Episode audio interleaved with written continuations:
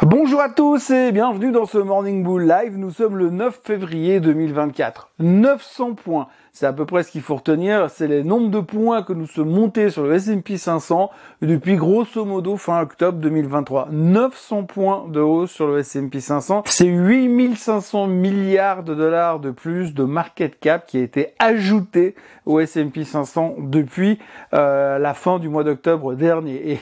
Principalement sur quelques titres et pas sur les 500 titres du S&P 500. Donc tout va bien. Mauvaise nouvelle, on n'a pas cassé les 5000 hier, on les a touchés avant de clôturer juste en dessous, mais ça c'est juste du détail, du fine tuning. Je pense qu'on se réserve la cassure des 5000 pour vendredi soir. Comme ça, ça fait qu'on termine une semaine au-dessus des 5000. Pas grand-chose n'a fondamentalement changé dans les marchés ces derniers jours. Hein. On est toujours très concentré sur euh, ce que pourrait éventuellement nous annoncer la Fed en fonction des chiffres économiques. Et puis autrement, eh bien, alors on s'excite, mais on s'excite à un point sur les chiffres trimestriels qui sont même plus bons. On est passé au-delà de bons puisque finalement toute bonne nouvelle avec euh, des commentaires dithyrambiques juste après va faire exploser euh, le titre en question. On en parle tout de suite avec Armolding.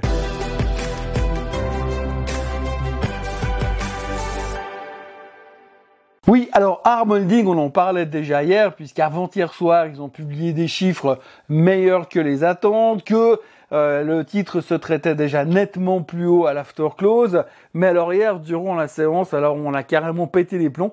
Pété les plombs puisque le titre termine la séance en hausse de 47% et qu'au moment, au meilleur moment de la journée, on était en hausse de 64%. Donc 64% pour une boîte qui fabrique des semi-conducteurs qui ne sont pas encore finalisés puisqu'ils sont en train d'écrire les softwares qui vont avec. Finalement, ça, va encore prendre un peu de temps. Mais l'un dans l'autre, on est en train de parier sur des choses absolument délirantes. On a eu des upgrades, je vous parle même pas. Il y a des gars qui ont upgradé le titre hier matin, qui sont carrément venus modifier le price target durant la journée, puisque les price targets étaient atteints déjà à l'ouverture. Donc les gars, en général, ils vous font des price targets sur 12 mois. Donc le gars, il arrive à 7 heures du matin. Oui, j'augmente mon price target sur ARM, je le mets à 80, bam, le titre il ouvre à 110. Bon bah j'augmente mon price target parce que finalement c'est déjà dépassé. C'est pas à 12 mois, c'était à 12 minutes hier. Donc bref, c'est complètement délirant. On va pas parler de valorisation, ça ne fait plus aucun sens. Euh, il y a quelques mois quand le titre est venu en IPO, il y avait des articles partout dans les journaux comme quoi à 70 dollars c'était complètement débile, c'était complètement surévalué. Mais aujourd'hui à 114, euh, c'est cadeau puisque de toute façon ARM ils font de l'intelligence artificielle et ça va bien se passer. Donc je remets pas en question du tout l'avenir de ARM, simplement j'ai un peu l'impression qu'on est en train de pricer finalement les cinq prochaines années de croissance en l'espace de 5 heures. Bref, ARM termine au plus haut de tous les temps pour eux en termes de clôture. Euh, et puis après, évidemment, tout ce qui touche de près ou de loin la techno, l'intelligence artificielle, ça part dans tous les sens.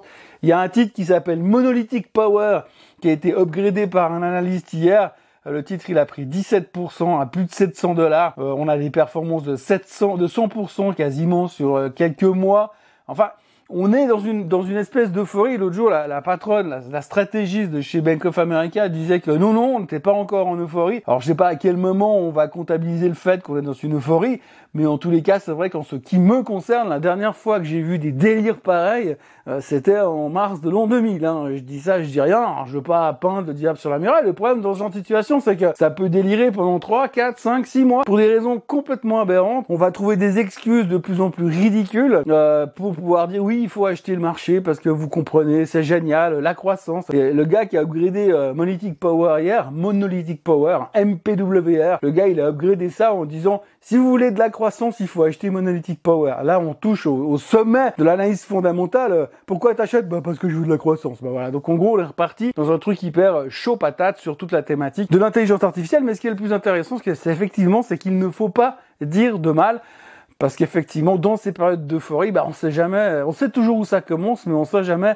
vraiment qu'on sait que ça s'arrête. Donc délire sur Armolding, délire sur Monolithic Power, euh, et puis alors, hier soir After Close, publication des chiffres de Ralph Lauren, paf, plus 16%. Là aussi, le titre en 18 mois, il a, il a doublé. Il a doublé. Ils vendent quoi les mecs? Ils vendent des t-shirts avec un mec qui fait du cheval ici.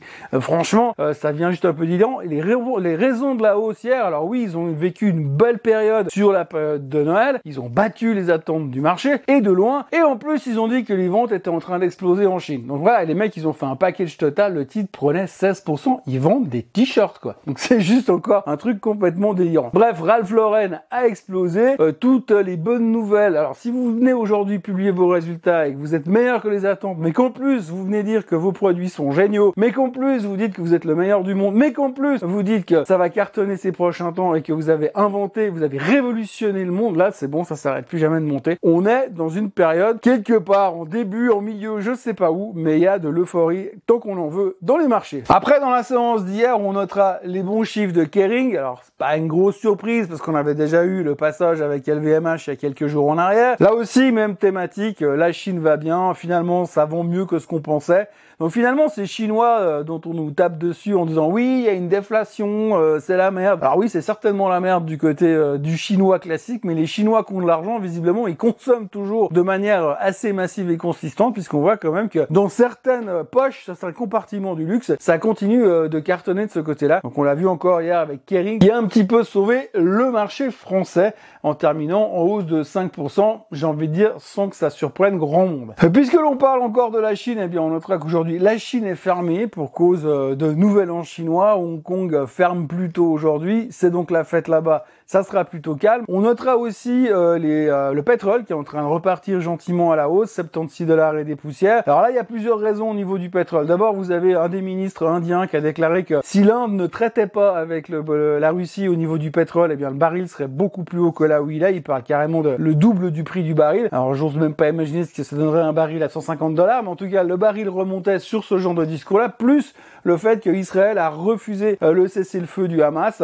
D'ailleurs, chose qui n'a pas forcément été bien pris par les Américains puisque Monsieur Biden a déclaré qu'il serait quand même temps d'arrêter euh, les bombardements. Euh, bon, bref, ça a discuté pour plus tard, mais en tous les cas, ça met encore une pression euh, sur le côté pétrole. Et puis les Américains continuent de bombarder des positions outils de toute manière. On va faire un rapport de guerre, mais l'un dans l'autre, et bien tout ça justifie un petit peu la hausse du baril qui repart. Et si on regarde la configuration graphique, on est venu pile poil retaper les supports et on repart gentiment à la hausse en direction de nouveau des 80 dollars. Attention, parce que dès qu'on va recasser, si on les recasse, si on recasse ces 80 dollars, les gens vont de nouveau parler de 90 et puis après vous connaissez l'histoire, inflation, tout ça, patati patata. Il faut reconnaître aussi que hier il y a eu les chiffres de l'emploi comme tous les jeudis. Les jobless claims c'était moins fort, légèrement moins fort que prévu, ce qui tente à dire que le marché du travail est toujours relativement solide. Sans blague, après les chiffres des non-farm payrolls de la semaine dernière, pas besoin de recommencer la même histoire. Ça va très bien du côté du travail, donc on ne parle toujours pas de baisse des taux. Euh, ça c'est quelque chose qu'on a complètement intégré. On sait que les taux vont pas baisser tout de suite. Hein, comme je vous le disais hier, on est en train de voir ça à très très long terme, donc c'est pas un monstre souci. Mais voilà, pour l'instant, qu'il faut retenir de ce marché, c'est qu'on est dans une forme euh, de,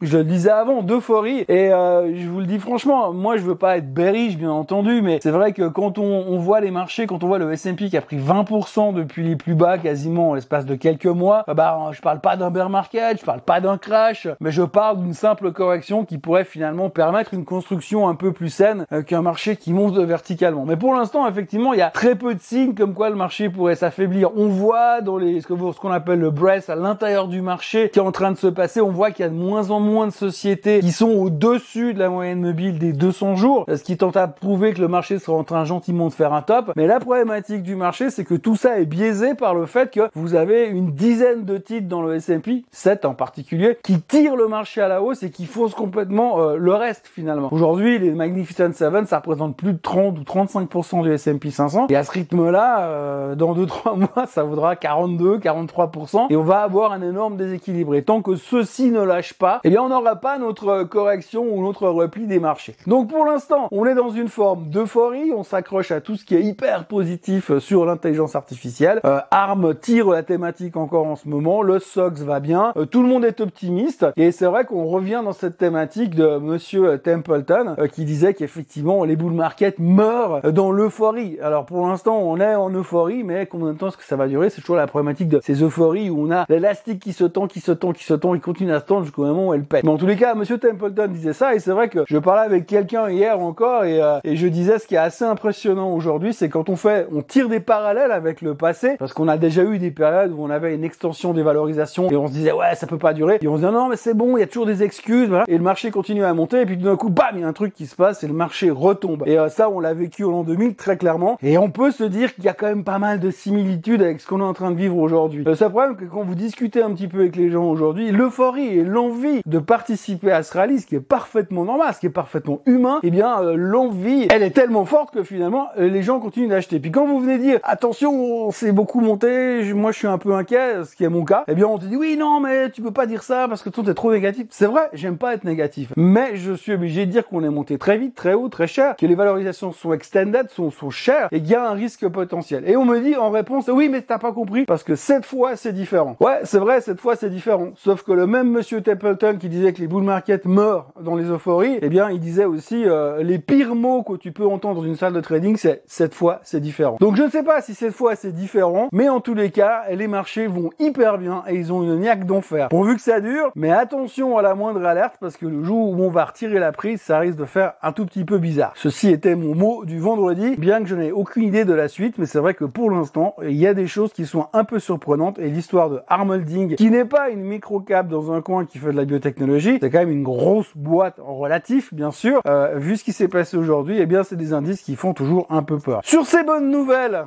euh, je m'en vais conclure le Morning Bull de vendredi. Je vous retrouve bien sûr ce week-end pour le Swiss Bliss. Et puis pour le reste, bah, je vous encourage à vous abonner à la chaîne Suisse Côte en français, à liker cette vidéo et euh, à revenir me voir lundi pour un nouveau Morning Bull Live si vous n'avez pas envie de voir ma tronche ce week-end. Passez une très bonne journée. Bye bye.